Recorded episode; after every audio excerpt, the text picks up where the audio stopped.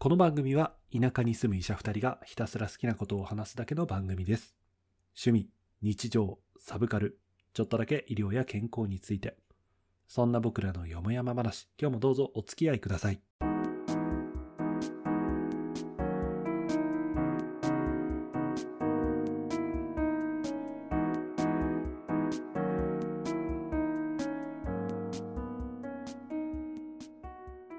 田舎ドクター1号のロンです。2号の監督です。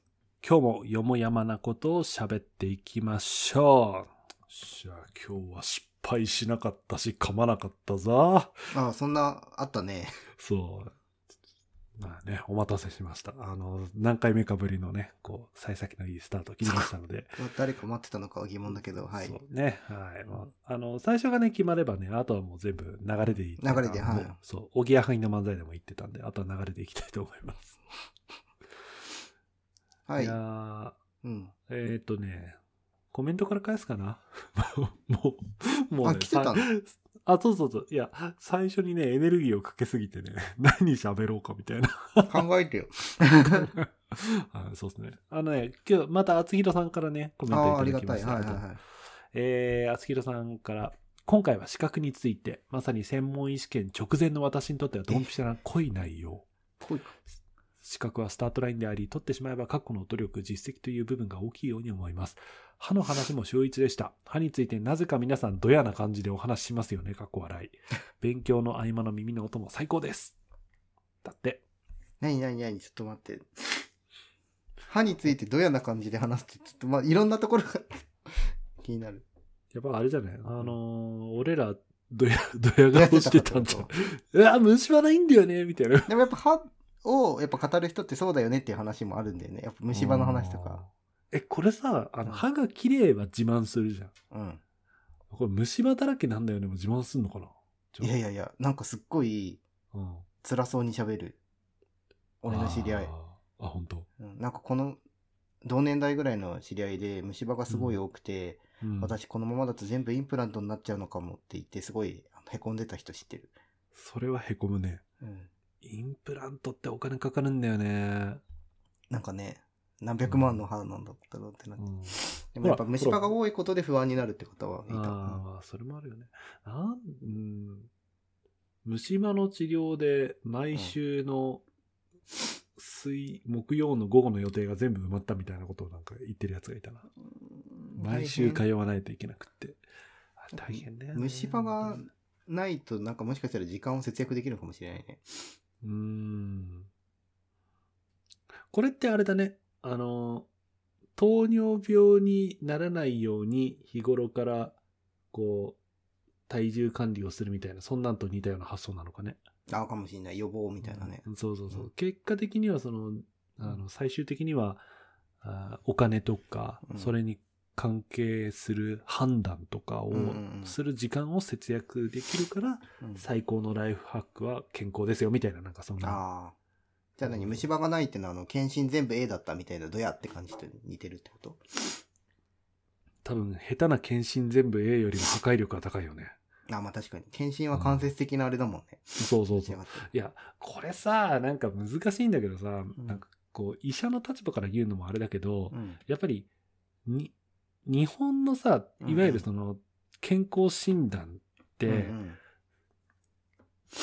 残念だけど、病気をスクリーニングする、病気を拾い上げる機能が弱いじゃない。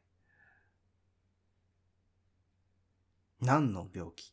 あそそれこそいろいろさ、ほら、一般的にはさ、うん採血、レントゲン、えー眼底、うん。目の検査、うん聴力、うん。あと何？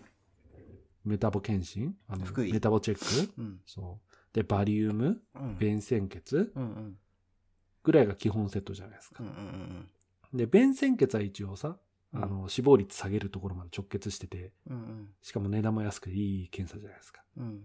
でも、バリウムは、やっぱり判定力が落ちるし、うん。レントゲンも判定力が落ちるっていうのも、あのー予防医学の方では言われてるし、うんうん。採血も、まあ、あの、腎臓悪いとか糖尿悪いとかのスクリーニングができるけど、肝機能が高いからそれだけで疾患がどうのこうのとか判定できないとかさ。うん。聴力もほら、あり、あの、高い音、難聴あり、なし。で、それでじゃあ、あの、どんな病気が見つかるかっていうと、うんうん。なかなか一筋縄じゃいかないところがあるじゃない？うんうんうん。そうだから、なんかこう、ある程度の年代受けるのは大事なんだけど、結構、俺今働いてるところだと、86とか87でも、こう、頑張ってこう、検診を一生懸命受けようとしてる人とかもいて、うんなんかこう、ジレンマを感じてしまう時もあったりするわけよ。あー。まあね、うーん、まあ、何のための、そう、そういう意味ではさ、うん。歯が綺麗、虫歯がない方が、うん。絶対にこう、人生の影響力が高いと思うのよね。でも難しいのがさ、その、うん。歯があるからって言って全てが全ていいわけでもなくて、その自分が万が一認知症になって、うん、あの歯が全残りで施設に入った時のあのめんどくささってあるよね。うん。噛む力がね、残ってるとあの、強くなるのよね。そう。いたわ。介護、介護士さんでさ、腕噛まれてさ、すげえ跡残っちゃってさ、それととかって人言かったな口腔内のね、洗浄がうまくいかないとかさ、そうね。うんまあ状況次第か。何もかも。なんとも言えないよね。歯、歯もね、うんなんか、自分認識があってたら、ちゃんと歯があることってめちゃくちゃメリットだけど、うんなんか辛い話になってしまった。そうだね。あのー真っ暗ですよ。うんどちらにしろメリットとデメリットがあるという。まあ、検診はね、あの、やっぱ若い人が受ける分には俺全然いいんじゃないかな。あと特に、あの、癌とかは、まあやってても、まあ、悪くはないんじゃないかなっていう。悪くは、それをきっかけにして、うんなんつうか自分の健康に意識を持ってもらうのが一番大事なのかなって思うんだよね。健康診断ってうー。ん、なんかでも俺、あれで自分の健康に意識を持ってる人ってなんかパッと思い浮かばないというか、なんかもう医者的にあれは早期発見の、それこそあの、ちょっと働き盛りの人の糖尿病スクリーニングとか、高血圧スクリーニンググとか、過労死を防ぐとか、なんかそうういうん意味とか、あと大腸がんとか。確かね、俺ね、1年でね、一人だけだわ。肝機能引っかかってアルコールちゃんと減らした人。あ、まあそうでしょああいやでもその人すごかったよ。マジで1年間毎日飲んでたの休館日ちゃんと2日取ったら、う。うん。ほんと綺麗に正常化したの。あそうちょまあいらっしゃるよね、そういう、お酒やめそうて。もう泣いて、泣いて喜んだ、ほんと。あのうん時は本当に？もうな、何々さんよかったっすね、ほんと。頑張そりましたね、みたいな。めがいがあったと思う。なんか、うんそれこそ健康増進外来とかってね、その岩手県のその取り組みとかでね、うそのん。生活習慣病に対してだけど、そういったものに対してじっくりそのナースが話を聞くっていう外来とかね、あったりはする。なんかそこまでやらないとやっぱり効果的には薄いのかなっていう気はする。3分の診療じゃ変わんないよね。どうしたの？なんかやさぐれちゃってよ。いやいやいやいやあの、あれよ。どれよ？あの、監督のさ、あの、はいこの前ほら、やってたじゃん。オンラインのあの、ああ、はいはい、はい。オンデマンドのね。はいはいそう。そう言ってたじゃん、監督。うん。3分間で診療しても何も変わらなくて、もやもやしてるのを抱えたりしていませんか？みたいなことなんかこう、白々しい声で言ってたじゃん、監督。ブーメラン。ち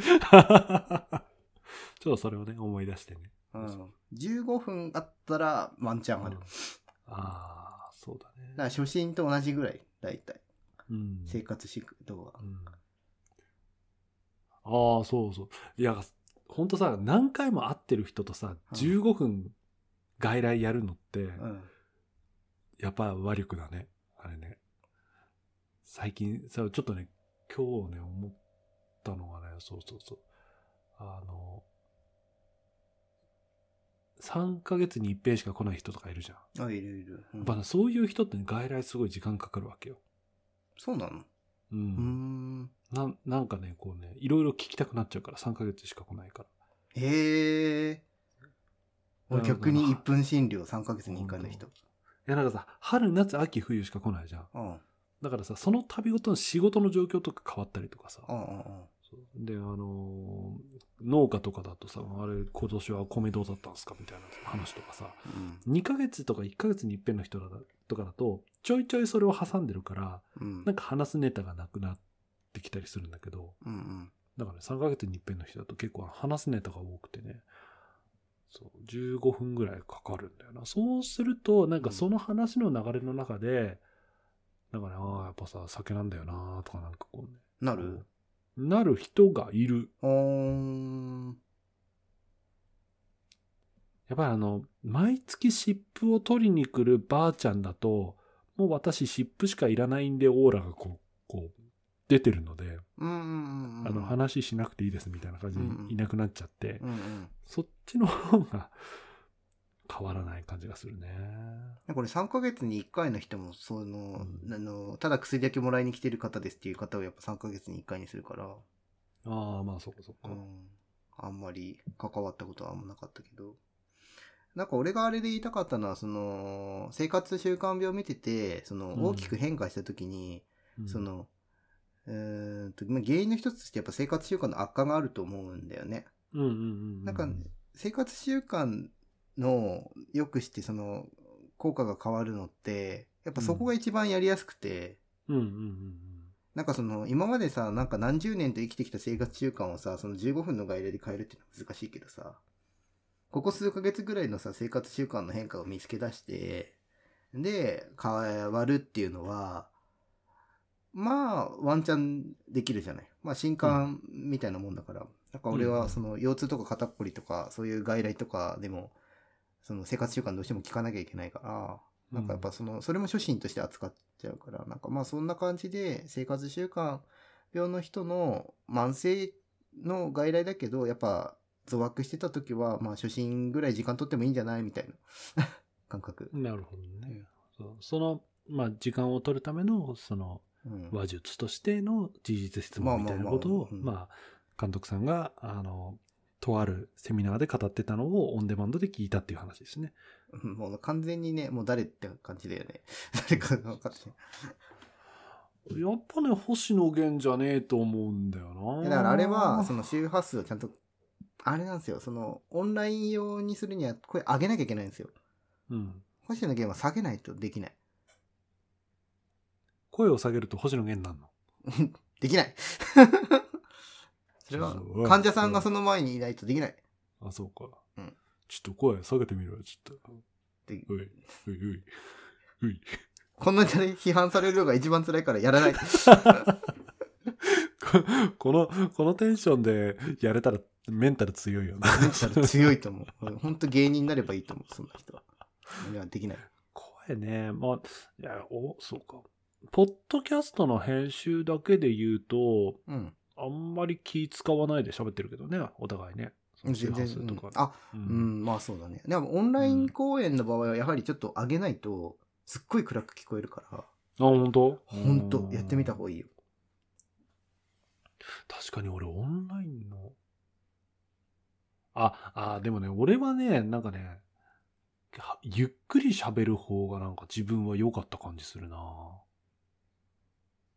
まあ、なんかね、まあ、ロンはその地声がそんな悪くないから、ああれなんだけどそう。なんかあのー実際に自分で動画とか撮って聞いたりしたら、なんかあの、声が低すぎて聞こえないみたいな、結構ザラで、あうんうんうん。うん。そこをね、メタ認知するのは大事ですね。うん。それは思やっぱ、その、ロンは変な話、もう今は、ポッドキャストを自分でやって、聞いてっていうのを繰り返してるから、う。うん。多分ある程度オンラインのこととかやっても、大体今の自分の声はこうやって聞こえるっていう想定があると思うんだよね。つくつく。つく、うん。でも普通ないから、ああ、そうか。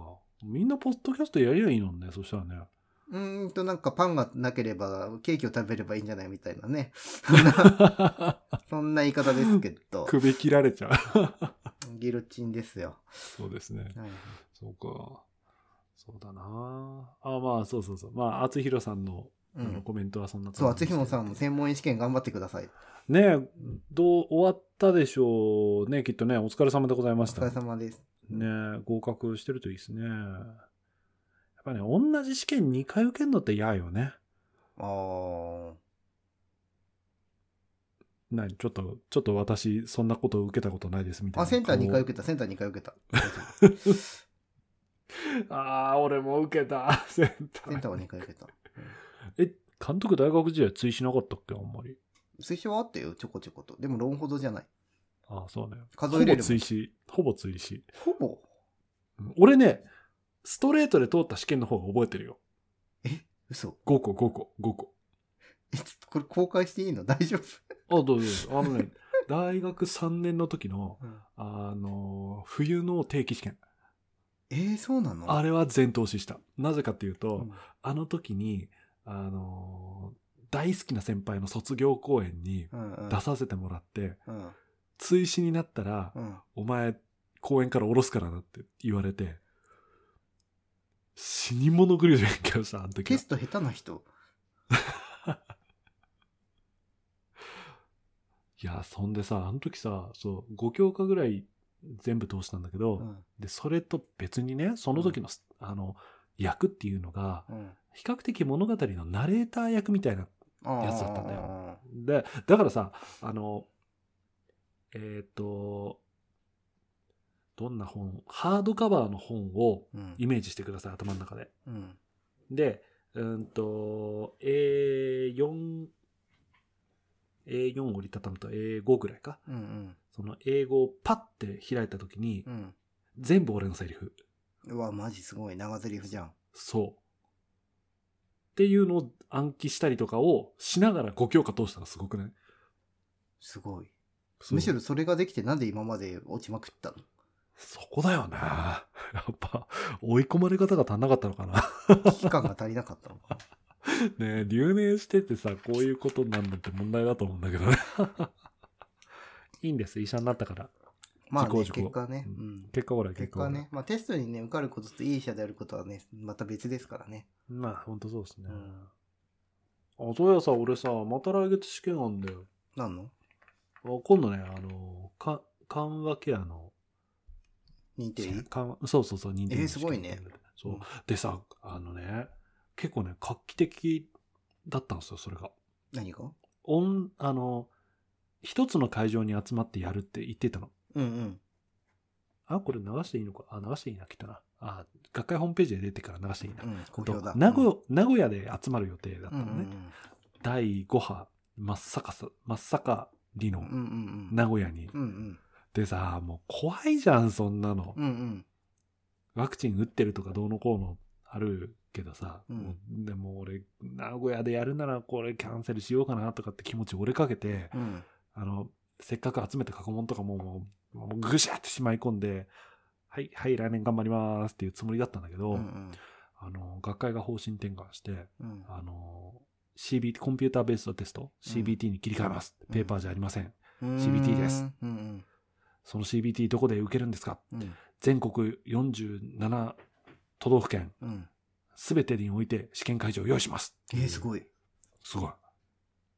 で、しかも東京とか大阪とかうん福岡とか人数多いところは2カ所ずつみたいな。うんうんうんだから多分50何カ所ぐらい。えー、すごいね。うん。すごい。そうそうそう。だから俺も自分の県で受けることができるという。ああ、よかったね。そう、よかったなそうこれ聞いたらね、がぜんね、モチベーション上がりましてですね。うんうん。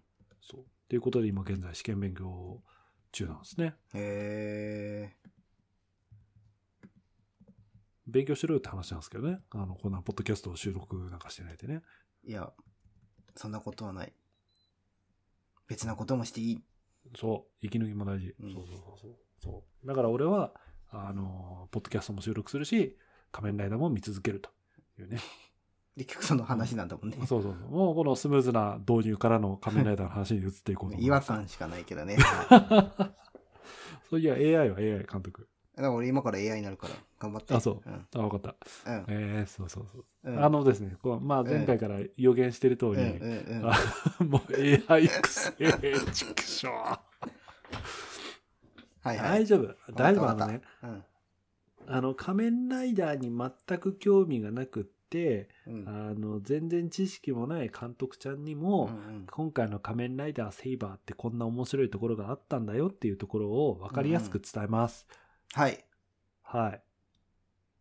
で、簡単にいくぞ。と仮面ライダーセイバーのあらすじだけ簡単に言うぞ。おうおうおうあと、主人公は神山東馬という売れっ子の小説家です。はい。で、彼は幼いの頃の記憶が断片的にしかなかったんですけど、うんうんその唯一残ってる記憶がね、幼馴染と本を眺めてる穏やかな日々だったんだようんうね。んうん、で、ほそれ、それ以降本が好きで、うん、自分もペンを取って、で、うんうん彼は小説家になったと。うんうん、で、そんな中、ある日ですね、突然、せ世界中にですね、巨大な本が現れる現象が突然始まったんですよ。はいはいはい。で、その本のページがバラバラバラってめくると、うん。異世界につながってて、竜が飛んでたりとか、うんうんうん。ユニコーンが走っていたりっていう、まさにそのファンタジーの世界が垣間見える。ほう。で、その中からですね、うん。メギドと呼ばれる怪物が現れて、うん街を襲い始めたんですよ。うんうん。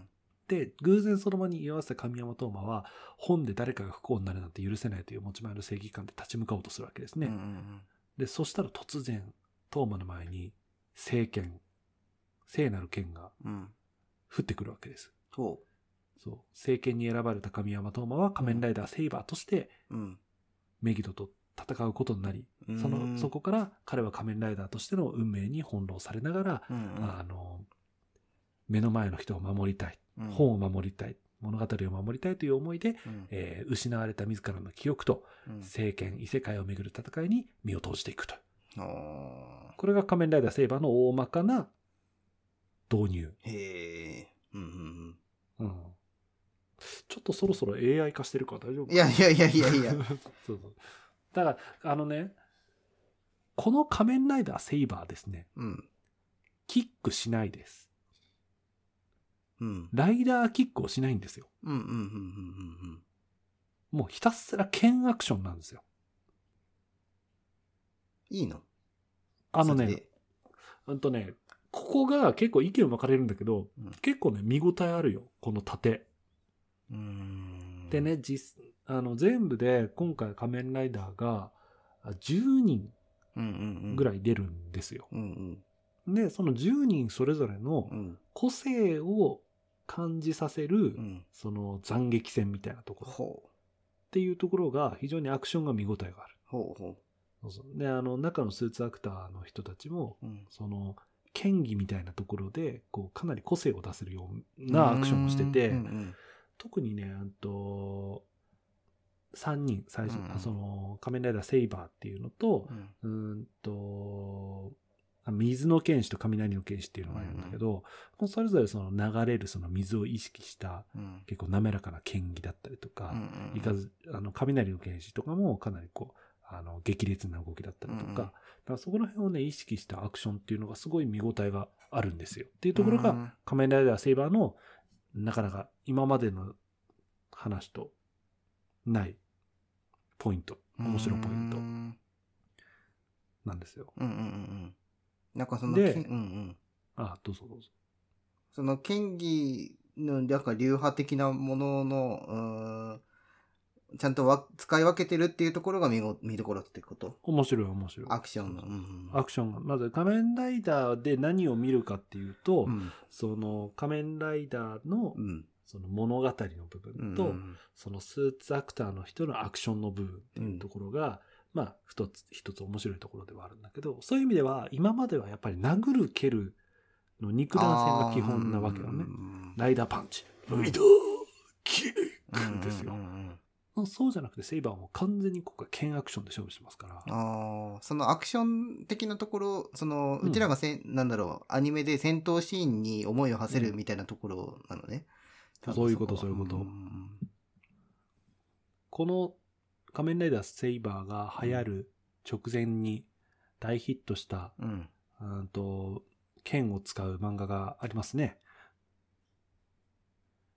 鬼滅の刃があありますね。はいはいはいはいはい。最初はおそらくなんかそういう鬼滅の刃くせえなんかどうのこうのみたいなことを思ったんだけど、うんあのね、いわゆる刀がいないのよ。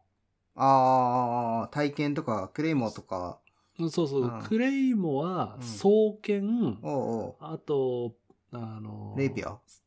あ、そうそう、レイピアもいる。あだけど、いないのよ。うーんじゃあ変なオマージュじゃなかったんだ。よかあ、った。そうそうそうそうそうそう。だから、仮面ライダーセイバーって炎の剣士なのね。うんうんうんえ、え、煉獄3回みたいなところから始まったわけだけど、うん。うんうんうん。まあまあまあまあ、全然、そんなことなく。それは視聴者の変な思い込みだったと。そういうことですね。うんそういうこと。あ、面白かったですね。そういうところだよね。うんで、、そのさ、今言ったけどさ、10人仮面ライダーいるのよ。うんうん。10人ってね、久々の人数なんですよ。今までは最大何人だったんですか？えー仮面ライダー龍騎っていう問題作がありまして、はいあれが14人。いっぱい死ぬやつですね。そうそうそう。あーあみんな死ぬやつですね。あ、みんな死ぬやつですか？た正しく言うとですね。なるほど、なるほど。そうそう。で、そのっていうように、あの、仮面ライダーがたくさん出ると、うん仮面ライダー同士の対立みたいな、マジで戦争モードみたいあな作品が、なんですよ。うんなんだけど、今回はね、10人が対立したりとか、もちろん、あの、喧嘩したりとかう、ん。もういろいろあるんだけど、その人間ドラマの中で最後にですね、全員の地で決戦に向かうんですよ。へえ。そう。この10人が共に手を取り合ってっていうところがね、あのー最後から3話目ぐらいのところのシーンがね、めちゃめちゃ良かったですね。激アツですね。そう。朝日を背中にこう背負ってうん、こう、あの、それぞれの剣を持って10人がこう歩いていくところはね、かっこよかったですね。あそうそうそう。で、あの、この10人っていうのも結構多種多様なわけよ。あ。うんうん。令和、令和の仮面ライダーの一つのポイントとしては多様性。うん。ダイバーシティを仮面ライダーの中にも作るみたいなところがあるらしくて、女性ライダーとうか、んあと少年のうん。剣士とか、うんあと子育て中の人とか、うん。そもそも人間じゃないとか、うん。うん。か刀、刀の精霊み、あの、剣の精霊みたいなのもいるわけですああ、ね。はあはあ。とかとかとか。なん犬とかかと思った。うん、犬、犬っぽい剣士はいるけど、犬ではない。ああ、うん、なるほど。いや、なんかあの、うん、ジョジョかと思ってしまったけど、うんスタンド使いは。そのね、なんかこう、あのー10人仮面ライダーを揃えるにあたっての10人のキャラクターの付け方とかっていうところが好きな人は好きだし、その中の一人はあなたの推しキャラが見つかるんじゃないでしょうかみたいな。そういうそうそうそう。で、これがね、あの、あまりね、長々と喋るのもあれだから、だいたい3ポイントぐらい面白さを伝えようと思って、そのうん、剣アクションと、はいはい。その、キャラクターが多様だよっていうところと、うん。で、最後に、この仮面ライダーセイバーを一言で、なんて表すかっていうと、うん。英雄譚なんですよ。うーん。主人公の？英雄譚って聞いてさ、うんじゃあ、あと英雄ってき、英雄の物語っていうと監督って大体どんなイメージ？フェイト。あーつまりあー突然の出会い、えあ、まあ、な英雄の出会いっていうと、なんか成り上がり系。ー、成り上がり系、うんえっ、と、選ばれた、なんかに選ばれるとか、なんかまあ剣拾っちゃうとか、声が拾ううん。聞こえる剣を拾っちゃうとか、まあ何らかのきっかけとか、うんうん。まあなんかそういう、なんていうの、戦わなきゃいけないような定めみたいなのがあって、まあうん逆境とかもありつつ、うんうん。まあ仲間を見つけたりしつつ、なんかうんうこうん。だんだんこう偉くなっていくみたいな。うんうんうん。で、大きいことしちゃうみたいな。うん。今回の仮面ライダーセイバーで、うん。あの、ある程度話のね、こう第全48話のキーワードをこうザーッと拾っていくと、うん。突然選ばれる勇者、うん。えー仲間や強敵との出会い、うん。えーっと、所属していた組織のあと不穏な空気、うん。えー組織との対立、うん。えー仲間との対立、うん。えー暴走するパワーアップ、うん。その中から、固める、やっぱり揺れない思い、うんえー改めて集い、集う勇者たち、うん。えー隠れていた真相が見えてくる。えー苦難を乗り越ええー立ち上がる仲間たち。うんそして新たな平和が築かれた。これだけ取り出すと、うんうん本当にあの、王道の英雄譚なんですよ。うん。うんうんうんうんうんなんならアーサー王物語ですよ。うん。まあそうね。そうそうそう。最後裏切りにあって死ぬけど。あ、そう。確かにな。うんアーサー王はちょっと、あれだから。まあ、うんいずれにしても、その、仮面ライダーセイバーって結構ね、話の流れはね、超王道。なのねそこに仮面ライダーという要素をうん。付けあ、付けたうん。令和の英雄譚っていうのがこの仮面ライダーセイバーなのよ。だから、あのー案外ね、仮面ライダーとか全然興味がない人でも、うんあの、そういう英雄の物語みたいな、その、うんうんラノベ、えー実写化。的なイメージで見てもらうとう、ん。全然スッと入ってこれるっっていうのが、この、そうそうう、ん仮面ライダーの魅力なんですよ。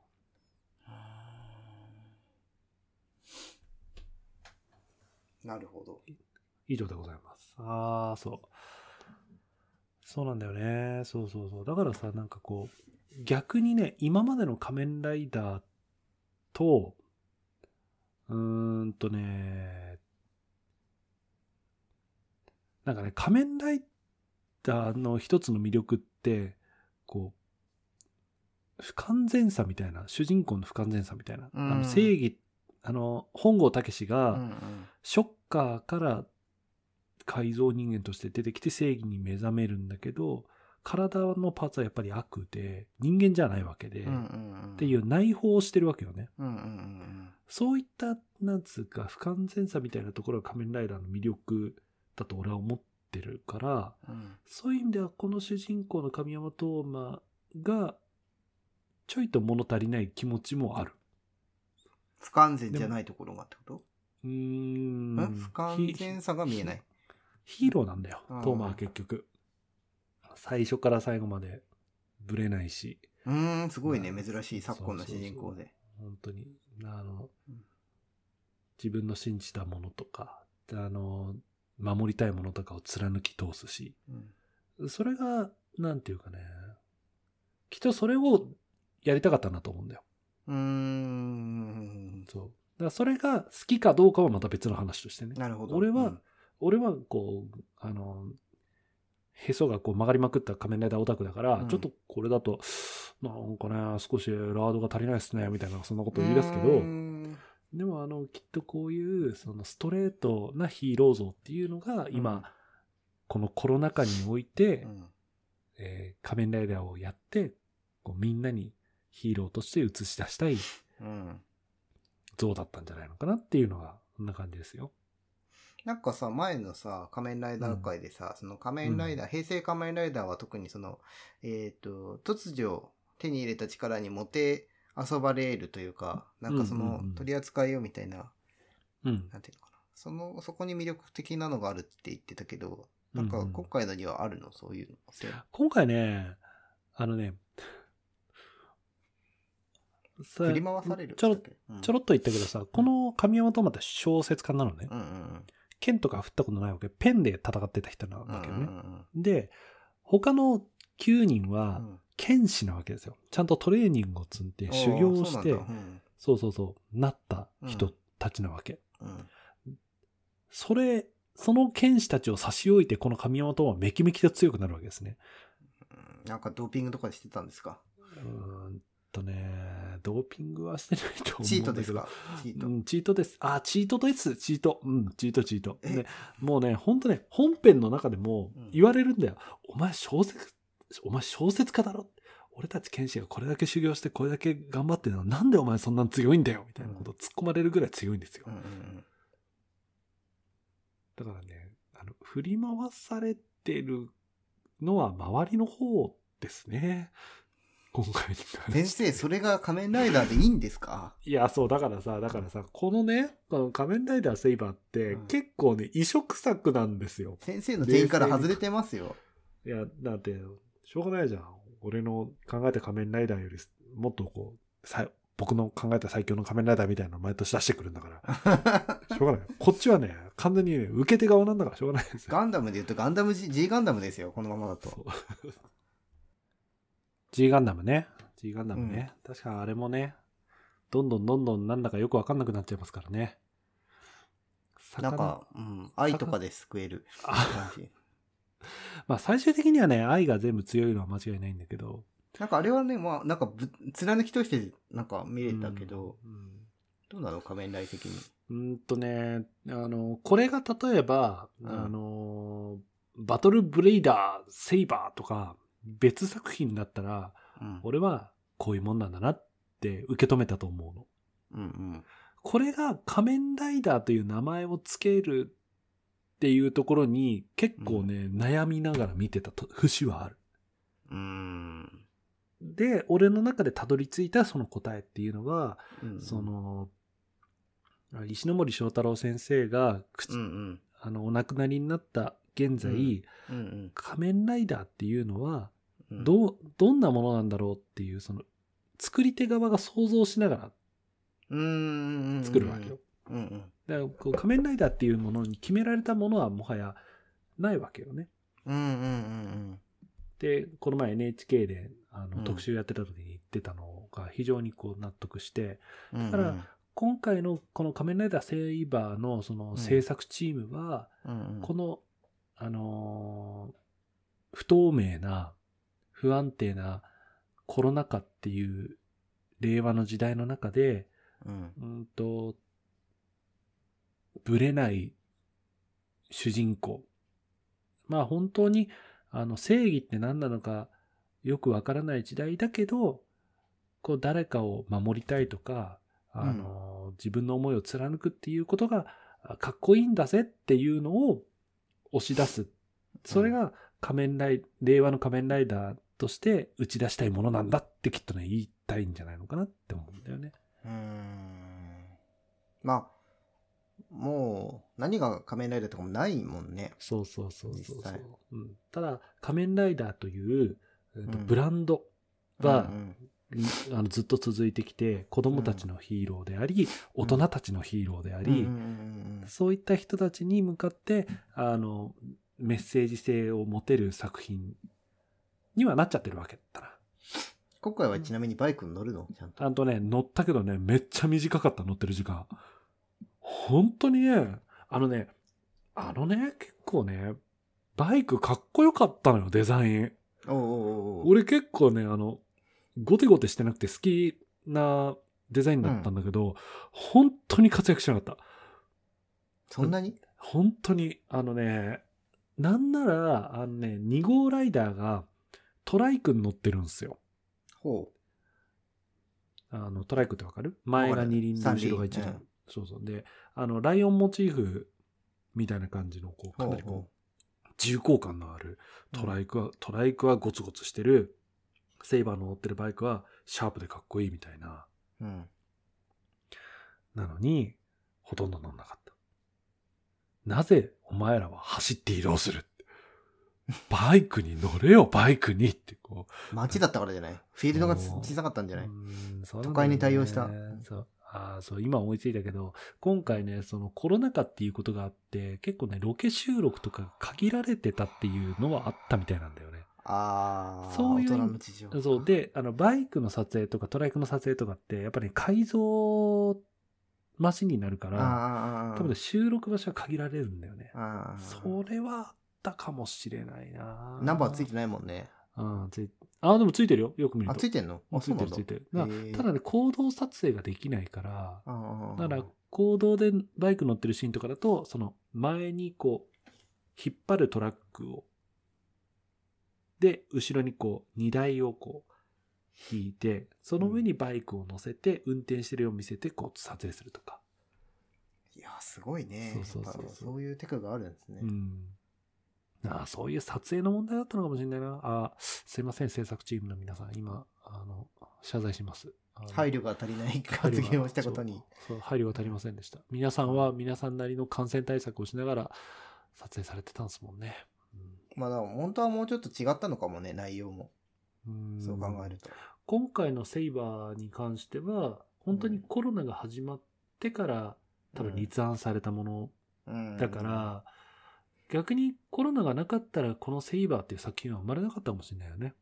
ああ、なるほどね。もっとぐっちょんぐっちょんのもっとこう多様性みたいな、こう、あの、何が正義で何が悪でみたいな、そういう話だったかもしれない。うんうん。あの、外務か隆起でやったでしょっていう、ね。そうそうそうそう。ああ、そうっすか。令和版のガイマスか。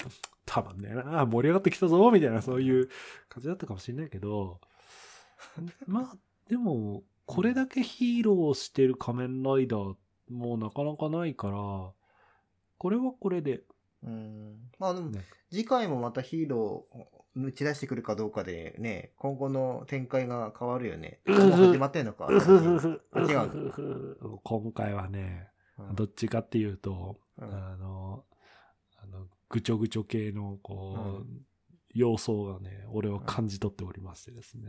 あ、本おあ風面白くなってきたぜみたいな。当。男の子に大体ね、最初の時からね、家族とか絆とかね、打ち出してる時はね、絶対不穏なんですよ。ああ、なるほどね。後で崩れる伏そう線みたいな。そうそうそうそうそうそうそう。なんですよ。いいね、歪んでるね。そう。まあ、俺もだいぶね、へそがねじ曲がってしまったけどね。まあ、あの、それはそれで、また一年ね、ワクワクしながら、こう、楽しませてもらう得るので、うん、うんいいんじゃないですか。楽しみで。そう。ということで、仮面ライダーセイバーについてちょっと話を聞いていただきました。いやー、まあ、あのー AI の登場回数は意外に少なかったんじゃないかなあ、ありがとうございます。ありがとうございます。あの、本当にね、あの、推しキャラがね、10人いるとね、結構いろいろ出るんだけど、あのね、あの、女性ライダーが一人いるの。まあ、女性剣士。うん。あの、この人、あの、アンジェラ・メイさんっていうモ,、うんうんうんモデル出身の女優さんがやってるんだけど、はいはいはいもうこの人ね、すごいのよ。この仮面ライダーセイバーっていうのの、とうん同じ時間帯にやってるのが戦隊もの。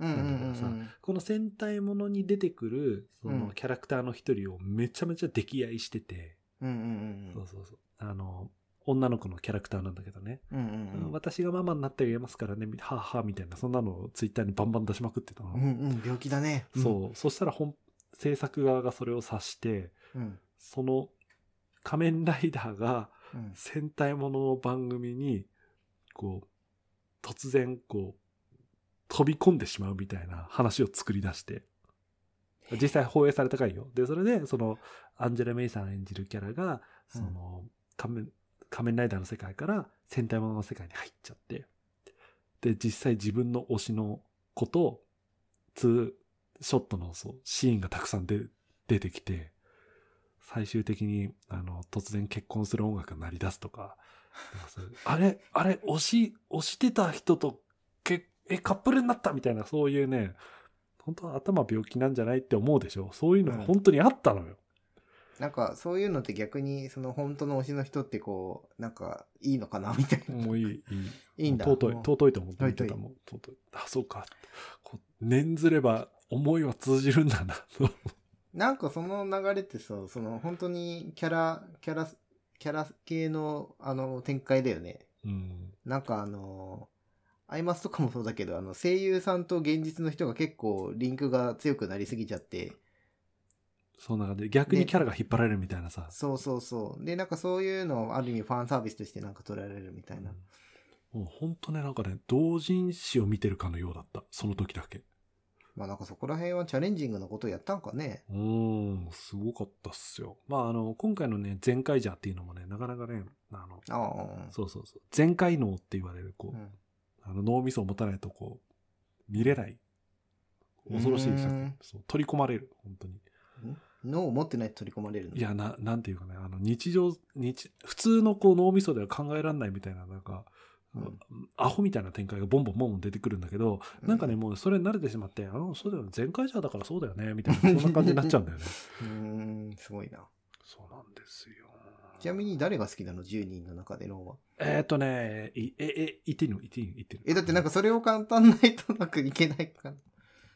あのね、あのー仮面ライダー10人いる中で、うんうんあのーいわゆるその主要なライダーっていうのがいるわけですよ。うんうんうんで、うんと、さっき言ったさ、水の剣士、雷の剣士とかって言うじゃん。うんうんうんうんで、その3人目のね、仮面ライダー、エスパーダっていうのがいるのね。うんうん。でこれがね、かっこよいんですよ。で、これのね、かっこよさっていうのは、あ、ごめん。あのね、今回に関しては、うん仮面ライダーエスパーダの俳優さんうん。がね、あの、うんケント君っていう、深宮ケントっていうキャラをやってる青木亮さんっていう人なんだけど、うんうんこの人がめちゃめちゃかっこいい。へえ。すげねえかっこいい。かかっこよさってことで、その人って感じなんだ。あとね、もうね、キャラっていうか。まあの、もうちょっと、あの、もう、あの、順序立てて説明するから、ちょっと待って。あのね、うんうんまず、顔が好み。あ、うんうんうんちょっとこう、塩顔っぽいんだけど、うん鼻筋がスッとしてて、うん。で、すごい足が長い。なんか論から男の顔の好みを聞かされる時が来るとは思わなかった そう。そうそう。で、うんすごいね、まず、なんか爽やかな、なんかこう、目もちょっとこう、な、こう、切れ目がちで、あ、かっけえなって、こう、俺もキュンとくるぐらいかっこいいの。へえ。うん、で、そのね、あの、このケント君っていうのは、うんうんあのさっき言った、あの、主人公のトーマの幼馴染なのよ。トーマの過去を知ってる人物なのよ。で、それが、あの、まさかの剣士として再会したっていうところが、で、彼が、まあ、重要臭いでしょ？なんとなく。でね、ケント君ね、うん。13話目ぐらいでね、うん。殺されちゃうの。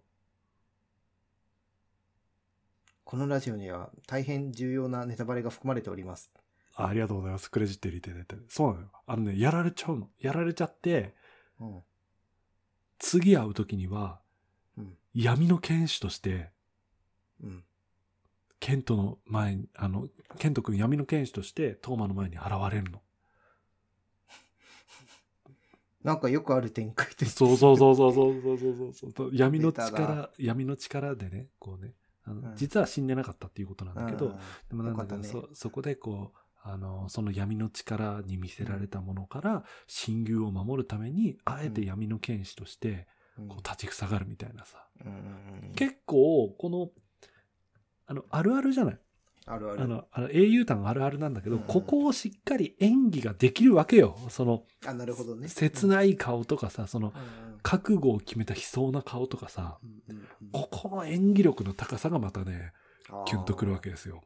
熱い。ケント君熱いみたいな。キュンなのかよくわかんないけど、まあ、すごい燃えた燃えた。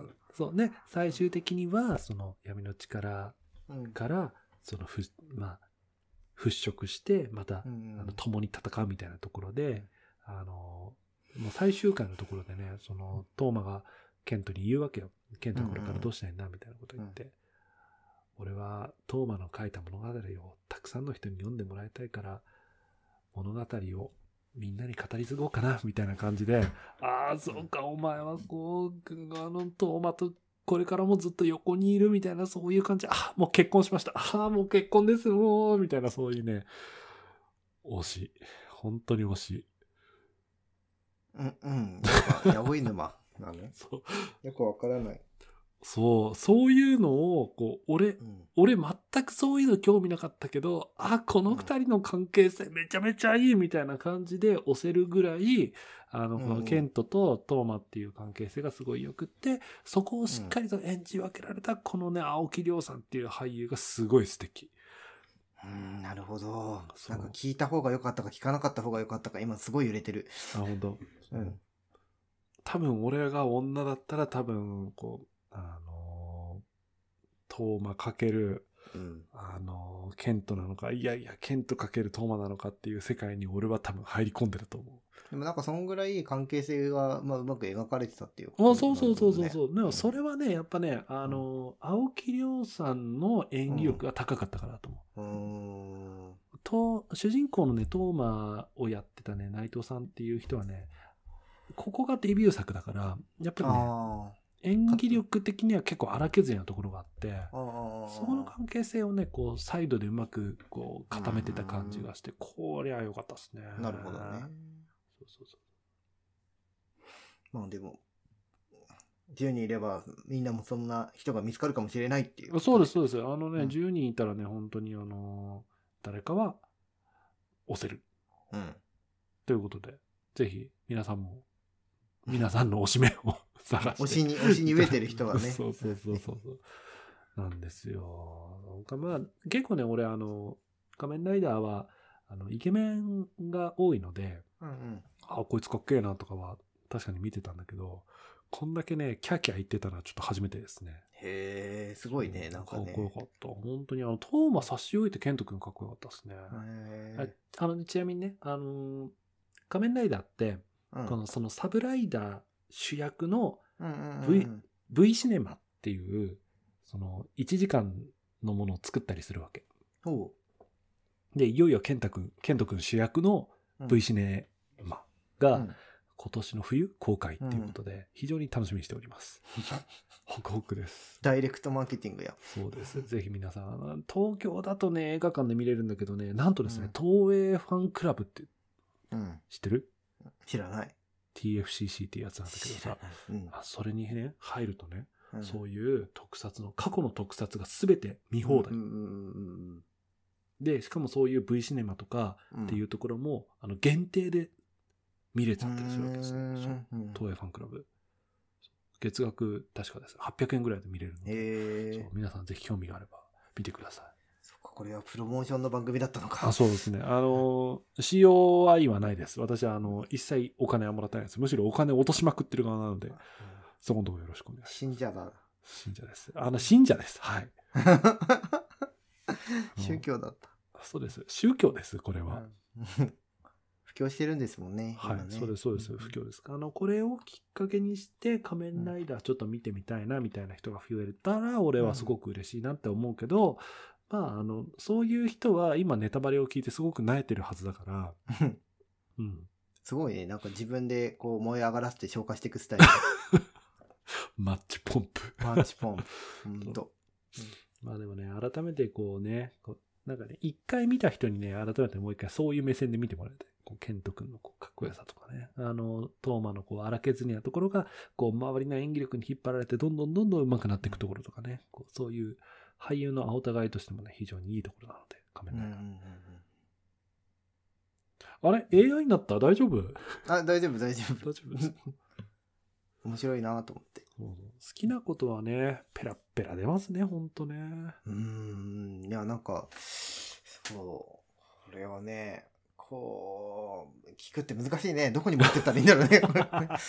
いい。あの、もう決着ついたから。まあ、あの、うんそんな感じで、あの、仮面ライダーセイバーは1年間面白かったですよっていうのを、うんうんまあね、もう話したくてもね、誰かに話したいんだけど、話す場がないから、まあ、あの、ポッドキャストでね、話させていただいたということで。まあ、本来ね、あるべき音ですよ。これが俺の好きな、俺の好きが皆さんに伝わればいいなって思います。うん男だってね、男のキャーキャーしたい時あるんですよ。ああ、なんあるかもしれない。そういうのあるよああ、でも俺も岡田くんとかそんな感じかも。岡田？あのー、V6 の。ああ、あ、V6 ああ、あーわかる。わかるぞ。なるほどね。岡田じ、岡田純一ね？そっかそうん。そうなんだと思ったの？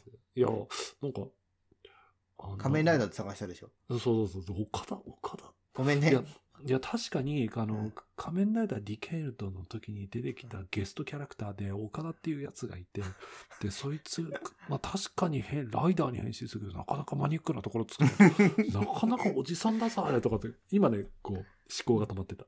ああ、仮面ライダーで俺あと知ってるのって、菅田将暉さんと坂口拓さんしか知らないもんだってよ俳優で。坂口拓って誰だ仮面ライダーを素手で破壊した悪役の方。おー、なんとなくわかるぞ。なんとあー、わかりました。はい、了解です。はい。めっちゃ面白かった。なんか本気で、撮影中にパーツがボロボロこぼれてって怒られたって言われたのがすごい面白かった。あ、素手で破壊できるんだ、あれと思って。仮面ライダーのね、最近結構さ、その、あの、有名どころの俳優とかがさ、うん実は仮面ライダー出身だったとか見るとさ、うん。なんかね、こう、なんていうの、うん。まあ、俺は昔から知ってましたけどね、みたいな、こう、謎の優越感があるんだよね、こうね。うーんやだな、仮面ライダークラスタそうそうそう。だから横浜流星とか、ん横浜流星とかさ、あと、誰だろう、志尊淳とかさ、うんうんうん。あのー今、売れどころの俳優さんたちとかね。